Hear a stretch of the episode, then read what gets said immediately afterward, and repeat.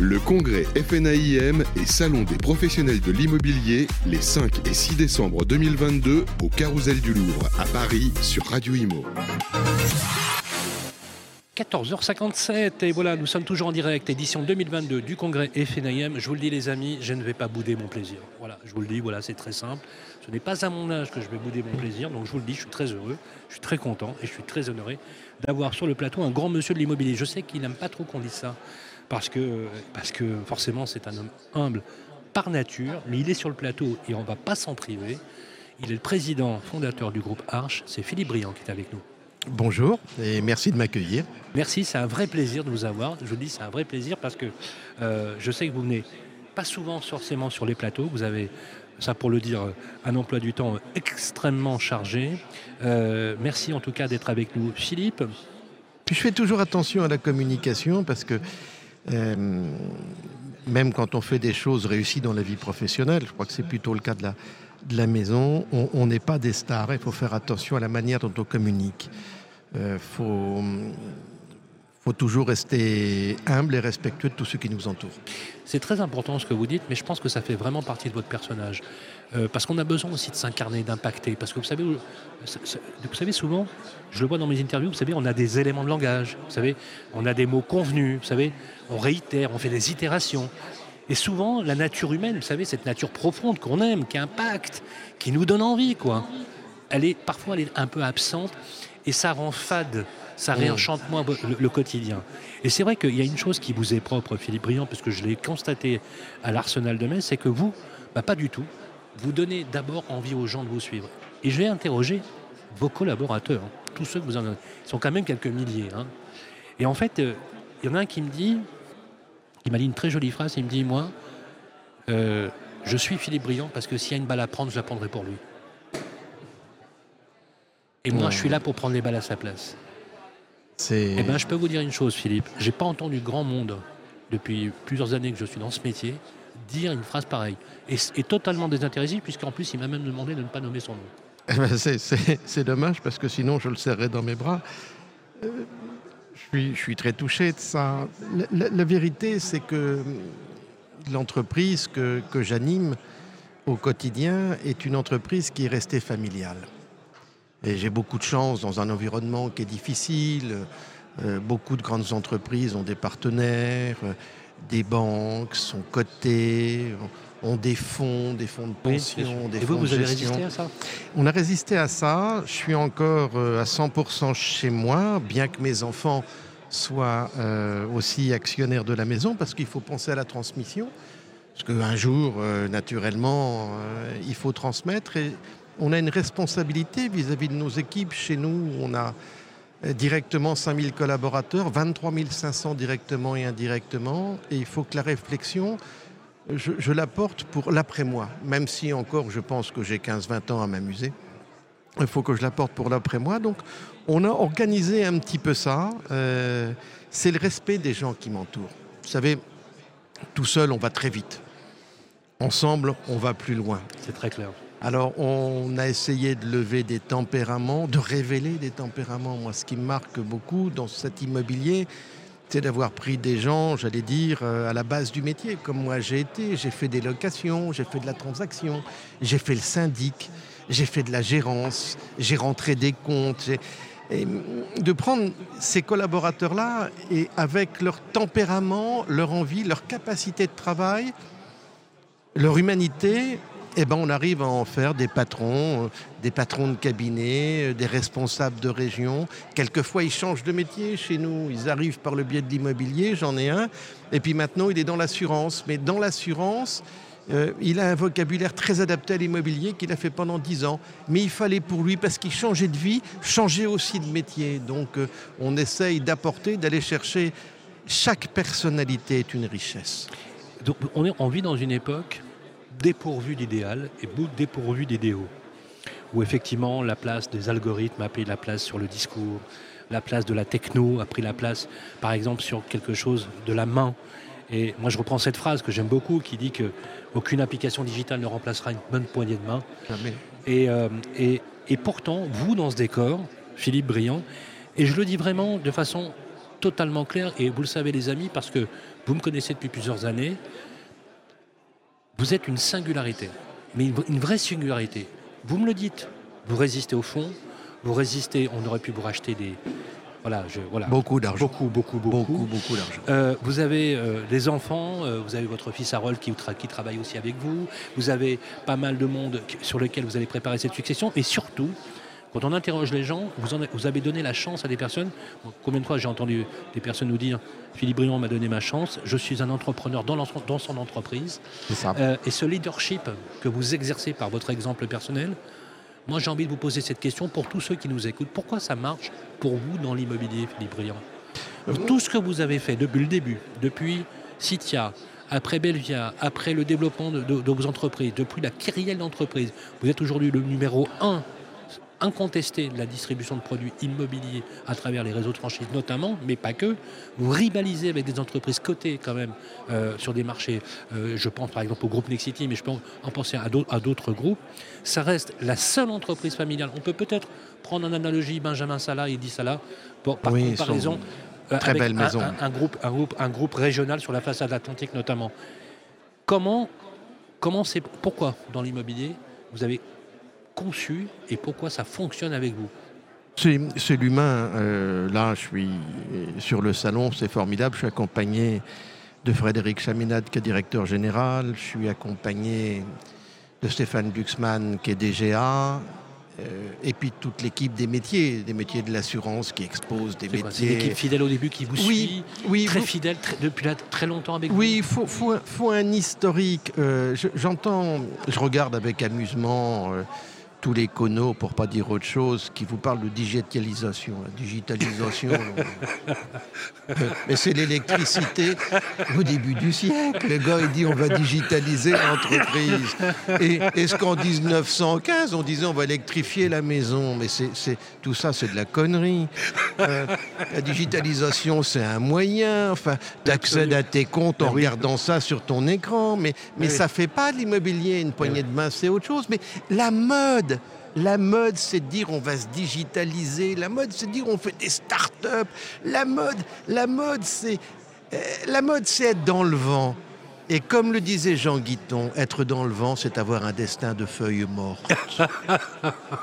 Donc on n'est pas à la mode, on est au fond des choses. Il n'y a rien qui remplace l'écoute de l'autre, l'humanité, le travail le travail, le, travail qui le respect. Le travail qui paye, le travail qui élève, le travail qui émancipe. Tout à fait. Vous, euh, si, le travail, je dis souvent, euh, je fais beaucoup de conventions maintenant avec les miens, parce que dans les groupes La Forêt, Guilloquet, Century, Nesten, euh, Citia, mine de rien, on va faire 20 000 personnes en convention par an. C'est énorme. Donc, faut que tu faut que aies un message. Si tu n'as rien à leur dire, faut pas y aller. Ah oui, c'est clair. Faut pas, faut pas y aller. Eh ben, revenez aux fondamentaux, les enfants. Oui. Alors, alors justement, alors justement, on va parler de ça. Euh, aujourd'hui, c'est un peu. Alors, les, journalistes, les journalistes, ils sont aussi pour quelque chose, faut être très clair. Euh, on parle, on, fait le point de l'activité euh, immobilière. Inflation normative. Mmh. Parce que là, pour le coup, on vous a pas loupé. Hein. On, mmh on, a loi sur loi. Et là récemment, on vient, alors je m'adresse à euh, l'élu, parce que vous êtes toujours, je, précise, je suis encore maire, que vous êtes toujours maire de, Saint-Cyr, de, Saint-Cyr, et que euh, justement, euh, je vais, m'adresser à vous avec cette casquette d'élu. On vient de créer le CNR, vous avez vu, le Conseil national de refondation à l'initiative, je, vois tout de suite que vous souriez, vous avez raison, euh, vous avez raison parce que franchement, euh, Christophe Béchu, euh, maire d'Angers, ancien maire d'Angers, et Olivier Klein, maire de Clichy-sous-Bois, ont mis en place le CNR, Conseil national de refondation, animé par Véronique Begag et Christophe Robert, Véronique Begag, directrice générale de Lexity, Christophe Robert, directeur, directeur général de la Fondation Abbé Pierre. Pourquoi un conseil de plus? Parce que je vais vous dire, je vous pose la question à vous, Philippe Briand, vous savez ce qu'il faut faire pour avoir une vraie politique de logement dans ce pays? Pourquoi y a-t-il besoin encore de recréer un conseil alors qu'on sait, vous et moi, que structurellement, les politiques publiques devraient être conduites autrement? Clémenceau avait deux belles phrases. Il disait La France, c'est un pays, on y plante des impôts, on fait pousser des fonctionnaires. C'est une première phrase qui m'a beaucoup servi. Et, il, en avait, il en avait une deuxième. Il disait quand j'enterre un projet, je crée une commission. Mais qu'est-ce que c'est que ça? On est face à des politiques qui ne prennent plus leurs responsabilités. Il n'y a plus de responsabilité. Il n'y a plus personne qui ose prendre une responsabilité. Il n'y a plus personne qui veut passer au tribunal. Il n'y a plus personne qui veut qu'on fouille dans sa vie. Parce qu'on est devenu inquisitionniste. On, est là-dedans. Avant, les hommes politiques ou les femmes politiques faisaient une vraie carrière, avaient une vraie vie. Oui. Alors, ils étaient assez bien rémunérés parce qu'il y avait ce qu'on appelait le cumul des mandats. Et le cumul des mandats était avant tout un cumul de fonctions qui était compatible avec leur vie et ils avaient un statut qui était un honnête statut. Et puis un jour, il y a un cono qui a pensé qu'il gagnerait trois voix. Vous savez, du, genre du cono qui a pensé un jour qu'en tapant sur les centrales nucléaires, on accrocherait des votes écologistes. Ah bah oui. Bah, C'est ce qui fait qu'aujourd'hui, la France, comme le Burkina Faso, risque de manquer d'électricité en janvier. Qui aurait cru ça Qui aurait cru ça Quand on pense que la France a été la première puissance nucléaire civile du monde. Le général de Gaulle se retournerait dans sa tombe. Alors vous savez, l'anecdote, l'anecdote, le général de Gaulle, qui pressent l'atome, convoque Michel Debré, qui est Premier ministre, et qui a euh, un homme qui va faire une très belle carrière ministérielle, qui est euh, M. Gallet, qui a été maire de Troyes, et il leur dit, nous allons développer l'énergie atomique, créez-moi un outil. 48 heures après était créé le commissariat à l'énergie atomique. Et c'est ainsi que la France, va développer sa première centrale, thermonucléaire, centrale nucléaire, pardon, qui est à Chinon. À l'époque, c'était une boule. Voilà. Et euh, le programme nucléaire est parti. Quel président aujourd'hui est capable de dire à un ministre créez-moi un machin nucléaire en 24 heures? Nous n'avons plus de réponse à force de vouloir être incontestable, incontesté, de gagner l'élection suivante, les parcelles de pouvoir ont été épluchées comme on épluche une orange. Et de l'orange, il ne reste plus de peau, mais on a mis tellement de temps qu'il ne reste plus de jus. Mais est-ce que c'est pas ça une nouvelle anthropologie? Est-ce qu'il n'y a pas aujourd'hui un peuple, des citoyens qui justement ont changé Est-ce que c'est encore possible d'avoir cette génération? Moi qui suis un, je le dis, de toute façon je l'ai souvent dit à la radio, un admirateur du général de Gaulle. Je considère que le général de Gaulle a sauvé la France au niveau énergétique dans les années 60. Il fallait avoir une vision extraordinaire. Et que, effectivement, qui aurait cru Parce qu'on achetait le gaz à bas prix, d'ailleurs. C'est la raison pour laquelle on se retrouve en carafe. On a pensé qu'on allait continuer à acheter le, gaz à bas prix pour compenser les ruptures euh, de production de l'électricité française. Ça aurait fait hurler le général. Mais quand, quand De Gaulle fait le nucléaire, on a une ressource en gaz qui vient de lac. Absolument. On ne paye pas le gaz. De, Gaulle avait une vision à long terme. Et là où les hommes et les femmes politiques font une erreur aujourd'hui, c'est de penser qu'il faut plaire. Non, c'est comme dans l'entreprise. D'abord, il faut convaincre.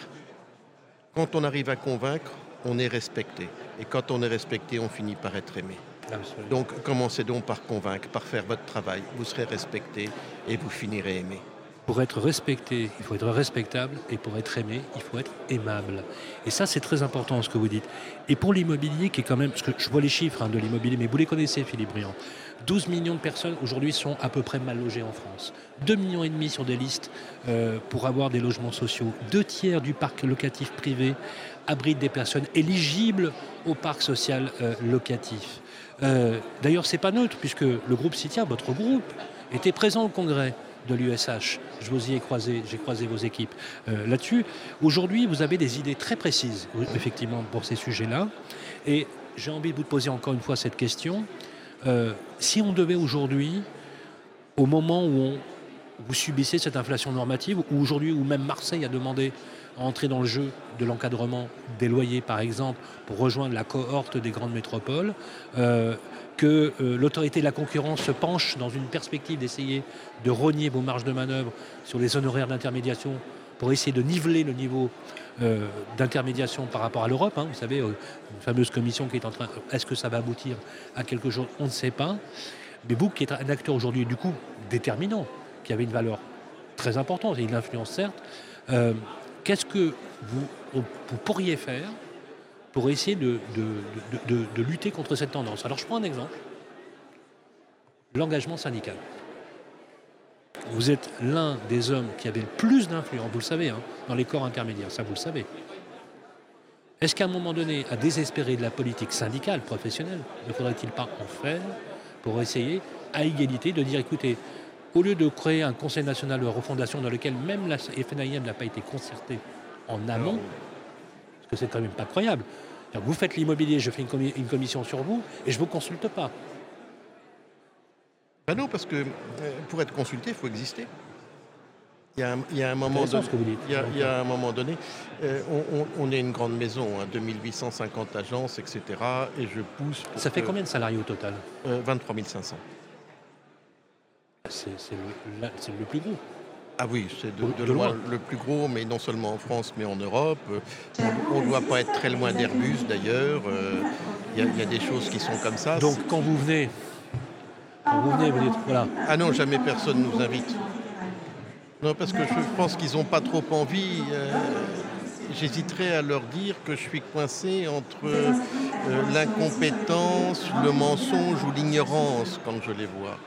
Combien de temps ça va combien de, Vous leur diriez ça comme ça Oui. Combien de temps ça va durer? Combien de temps vous, élus de gauche, à Marseille, à Lille, à Lyon, allez encadrer les loyers? Vous savez ce qui se passe en encadrant les loyers? Dites-moi. Eh bien, quand vous encadrez les loyers, l'investisseur ne vient plus investir. Donc, on ne construit plus. Donc, il y a une pénurie de logements. Mais comme vous avez encadré le loyer, le loyer ne monte pas. Mais seulement, vous avez le choix des locataires. Alors, qui est-ce que vous rentrez? Ben, Des gens qui ont des moyens, des gens qui sont riches. Alors que quand vous avez un nombre de logements à disposition sur le marché, vous prenez le risque de prendre des gens qui ont une situation un peu plus faible. Voilà. Ce qui est plutôt une très bonne chose. Et, donc, on est en train de se substituer à tout ça. Les logements sociaux qui ne sont pas aidés par l'État et qui, quelquefois, ont quitté leur rôle, n'abritent plus les pauvres gens.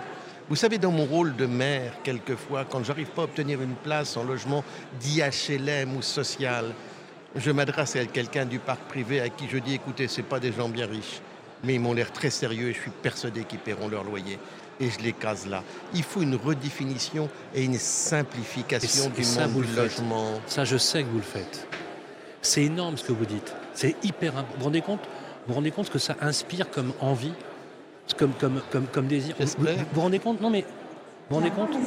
On vient vous voir parce qu'il y a une chose que, que, que, je sais, puisque je connais pas mal de personnes de votre entourage, c'est que vous êtes aussi, Philippe Brillant, et ça c'est un truc incroyable, d'arriver à devenir ce que vous êtes devenu et avoir gagné le même cœur que vous avez. Et je vais citer Brel, qui disait il faut avoir beaucoup de talent pour grandir sans lâcher la main de l'enfant que l'on a été. Ah, c'est beau. Et, et, ce qui est extraordinaire, c'est que vous, vous avez tout vu. Ah vous avez vu ce que vous avez vu la duplicité, la vergognerie, la versatilité, l'obséquiosité, bref, tous les idées possibles, vous les avez vus. Et en même temps, Philippe Briand, votre cœur d'artichaut, vous l'avez conservé, comme dirait Renaud Séchant. Mais vous, savez. Comment, on fait? Moi, ça m'intéresse énormément de savoir. Bah, ben, j'ai cultivé deux vies, euh, celle de, président de ma maison et celle d'élu local. Et comme élu local, je reçois beaucoup de ça gens. Ça vous a ramené les, pieds dans la terre. Hein ça vous met les pieds dans la terre. Je me souviens, il y a un homme politique que j'ai adoré et qui m'a fait, qui était Jacques Chirac. je me déplaçais quelquefois avec lui, il voyait des pauvres gens. Il prenait les documents, il me les donnait, il me disait démerde-toi, occupe-toi d'eux. Il était président de la République. Et il me disait, et tu fais en sorte qu'ils ne sachent pas que je suis intervenu. Ah C'est quand vous êtes euh, quand vous êtes élu, vous recevez une charge, une dimension, celle de vous occuper des autres. Et s'occuper des autres, c'est de chercher à comprendre. Aujourd'hui, moi-même, j'ai du mal à comprendre la société dans laquelle nous vivons, qui est de plus en plus difficile, complexe, technocratisée, où on nous demande d'intervenir, les gens n'ont plus de rendez-vous, plus d'interlocuteurs. Ils doivent intervenir sur l'écran de l'ordinateur. Ils attendent patiemment une réponse qu'ils relancent, mais il n'y a plus personne à engueuler. Ça ne peut pas marcher un monde comme ça. Un monde, il va falloir redonner un peu d'humanité parce que nous cultivons tous les inconvénients d'un monde moderne sans en avoir aucun avantage puisque nous ne réformons rien. Écrivez-le. Il faut, il faut, vous savez, écrivez-le. C'est affreux. On, on ne construit plus en France. Ou alors on construit des trucs compliqués. Pardonnez-moi, mais ces lois sur la rénovation énergétique, on n'a pas besoin de blinder la rénovation énergétique dans, dans les zones du midi de la France comme on a besoin dans le nord. C'est très clair. Soyons intelligents. Et d'ailleurs, les statistiques vous donnent raison. hein. Intelligents. Il y a des immeubles, les gens ne pourront pas payer leur rénovation énergétique. Ils ont déjà du mal à payer leurs charges. Bien sûr, bien sûr. Et est-ce qu'on se rend compte? Alors on me dit, ils ont qu'à d'emprunter, mais quelle banque fait un prêt à des gens de 85 ans qui vivent dans un vieil immeuble? C'est la, la réalité du terrain. Mais on a fait un schisme aujourd'hui entre ce monde public et, ce monde privé. Et, et quelquefois, euh, il faut dire non pour la participation à certaines choses, ou alors avoir la certitude qu'on sera entendu. Alors, on, me dit effectivement que vous avez un timing, donc à respecter, je vais devoir vous lâcher. C'est avec beaucoup de regrets parce que j'aurais vra- vraiment volonté continuer cette, euh, cette chose avec vous. Rappelez, euh, quand on était à l'Arsenal de Metz, vous m'avez inspiré euh, cette citation dont je me souviens de l'encyclopédiste Denis Diderot, qui disait la chose suivante, et j'aimerais conclure à nouveau cette interview avec vous sur cette maxime, qui disait il y a deux sortes d'hommes. Et il disait parfois euh, la crédulité est le défaut des gens d'esprit. Car ils, ne, car ils voient le monde que tel qu'il pourrait être. Les deuxièmes, ce sont les incrédules, les lâches, qui ne voient dans le monde que ce qui est. C'est peut-être ce qui rend les premiers, pusil- euh, les premiers téméraires et les seconds pusillanimes. Alors moi je vais vous dire, Philippe Briand, vous êtes définitivement un homme téméraire. Merci. Et, Mais je- je et vais vous vous l'avez démontré. Je vais vous dire, pour conclure aussi, puisque vous citez Diderot qui, avec d'Alembert, a fait l'encyclopédie, je voudrais partir sur cette phrase de Saint-Exupéry qui est tellement importante et qui anime toute une vie. On ne voit bien qu'avec le cœur. L'essentiel est invisible pour les yeux. Le petit prince et le renard. C'est magnifique, comme la beauté dans l'œil de, de celui qui la regarde. Encore faut-il être regardé, parce que la seule réalité qui compte, c'est l'altérité. Mais ce que vous dites très. Vous savez où, où je l'ai appris ça? Euh, Je l'ai étudié parce que j'ai eu une chance inouïe dans ma vie. C'est, je l'ai appris avec Emmanuel Lévinas dans un cours avec lui, où j'étais un petit cours. On était une petite dizaine. Il donnait quelques cours. Il était encore très âgé. Il nous donnait quelques cours. Et ça, c'était remarquable. Euh, vous savez, c'est un plaisir de parler avec vous parce que vous réenchantez Merci. vous réenchantez au sens étymologique du mot les choses de la vie. Et ce qui est bien, Philippe Briand, ce qui est vraiment bien, c'est que vous avez répondu, vous avez coché toutes les cases. Vous êtes un capitaine d'industrie, au sens propre et noble du terme. Vous avez créé quelque chose de vos propres mains dont on ne peut pas dire qu'on vous a livré quelque chose. Et la troisième chose, c'est que vous n'avez jamais perdu l'engagement social, l'engagement sociétal, être un citoyen de premier ordre. Je pense que ça, dans la rareté ambiante, ça a le mérite d'être souligné. Alors c'est sûr, on sait que vous êtes là quand vous venez, c'est évident. Et ça aussi, il faut l'assumer et la- et l'accepter. En tout cas, c'est toujours un plaisir. Promettez-moi de revenir sur le plateau. C'est promis. Merci Philippe Briand. Merci à vous.